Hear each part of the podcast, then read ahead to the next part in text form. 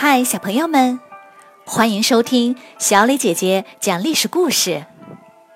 我们的故事全部来自专业正史，绝不细说。每周一、三、五，来跟我一起听一段故事，了解一段中国历史吧。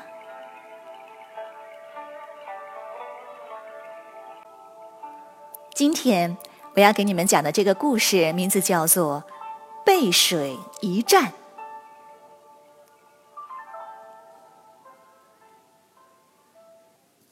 刘邦联合各国诸侯，组成五十万人的大军去征讨楚国，结果却被项羽的三万骑兵打得落荒而逃，一直退到荥阳才稳住阵脚。那些诸侯们纷纷与刘邦断绝关系，转而投靠了项羽。西魏王魏豹回国后，切断黄河渡口，也跟刘邦断绝来往。西魏位于荥阳的大后方，一旦与项羽联合，就会对汉军形成前后夹击，这可太危险了。刘邦先派人去游说魏豹。游说失败后，立刻派韩信发动进攻。西魏被宽阔的黄河隔开，渡口被封锁了。如何过黄河？这可是个大问题。韩信在黄河边上一字排开了战船，那架势就是要强行渡河。魏豹很紧张，派了大军守在那里。谁知？这些战船只是假象，韩信的军队在上游划着木盆，偷偷的渡过了黄河，然后直接向魏豹发动偷袭。魏豹惊慌失措，仓皇应战，很快就战败被俘虏了。韩信平定了西魏，改为河东郡。韩信继续向北，打垮了代国军队。就在他准备攻打赵国时，刘邦突然把他的军队全都调走，去支援荥阳了。因为这时候刘邦与项羽正在荥阳大战，打得难解难分。韩信只好重新招兵买马，胡乱凑了几万人，还来不及训练就出发了。他打算走井陉小路，穿过太行山去进攻赵国。赵国的主将是陈馀，他在井陉口聚集兵力，号称有二十万大军。有人建议陈馀说：“井陉这条路非常窄，两个人并行都很困难。韩信的队伍一定会拉得很长，粮草一定会落在后面。我们可以派兵走小路，把他从中间截断，然后只要坚守十天。”他们就玩完了。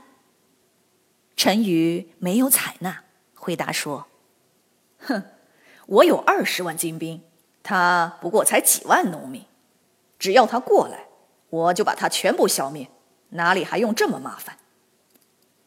韩信暗中打探，确认陈馀没有布下埋伏，这才大胆进入井陉小路。到离井陉口三十里地时，汉军停下来宿营。半夜时，韩信让两千骑兵，每人带着一面红色的汉军旗，沿小路上山，绕到井陉口外隐藏起来。天还没亮，韩信就率军出发，对大家说：“过一会儿，咱们打败赵军就开饭，大吃一顿，你们说好不好？”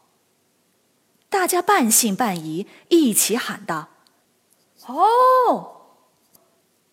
韩信先派了一万兵出井陉口，然后背靠河水结营布阵。陈馀远远看见了，哈哈大笑：“哈哈哈哈！韩信这个傻子，难道没读过兵书吗？背后就是河水，没有退路，也没有变化余地。”简直就是死路一条啊！这时，韩信率领其余军队，举着大将的旗帜，大张旗鼓地出了井陉口。陈馀见韩信果真只有几万兵，就大胆地出营迎战。两军激战了一段时间后，韩信假装战败，丢掉战旗，退到河边的阵地中。陈馀下令全军出动，想要一举歼灭韩信。就在两军在河边再次激战时，韩信之前派出的两千骑兵火速冲入赵军空虚的营地，并将赵军的旗帜全都换成汉军的红旗。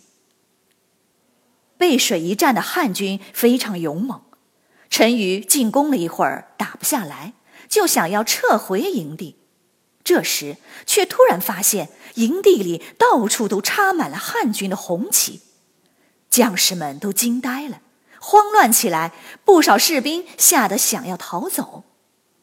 韩信立刻转守为攻，前后夹击，赵军无心抵抗，很快就被彻底打垮。陈馀被杀死，赵王也被俘虏了。这时，早上的太阳才刚刚升起。韩信下令犒劳三军。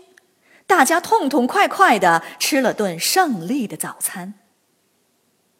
将领们对韩信佩服的五体投地，向他请教。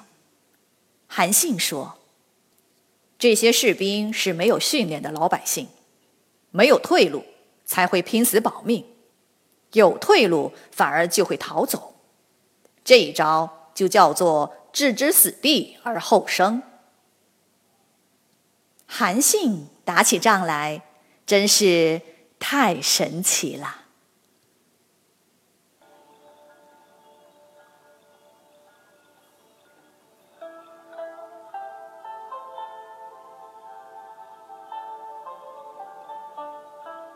嗨，小朋友们，今天背水一战的故事就讲到这里。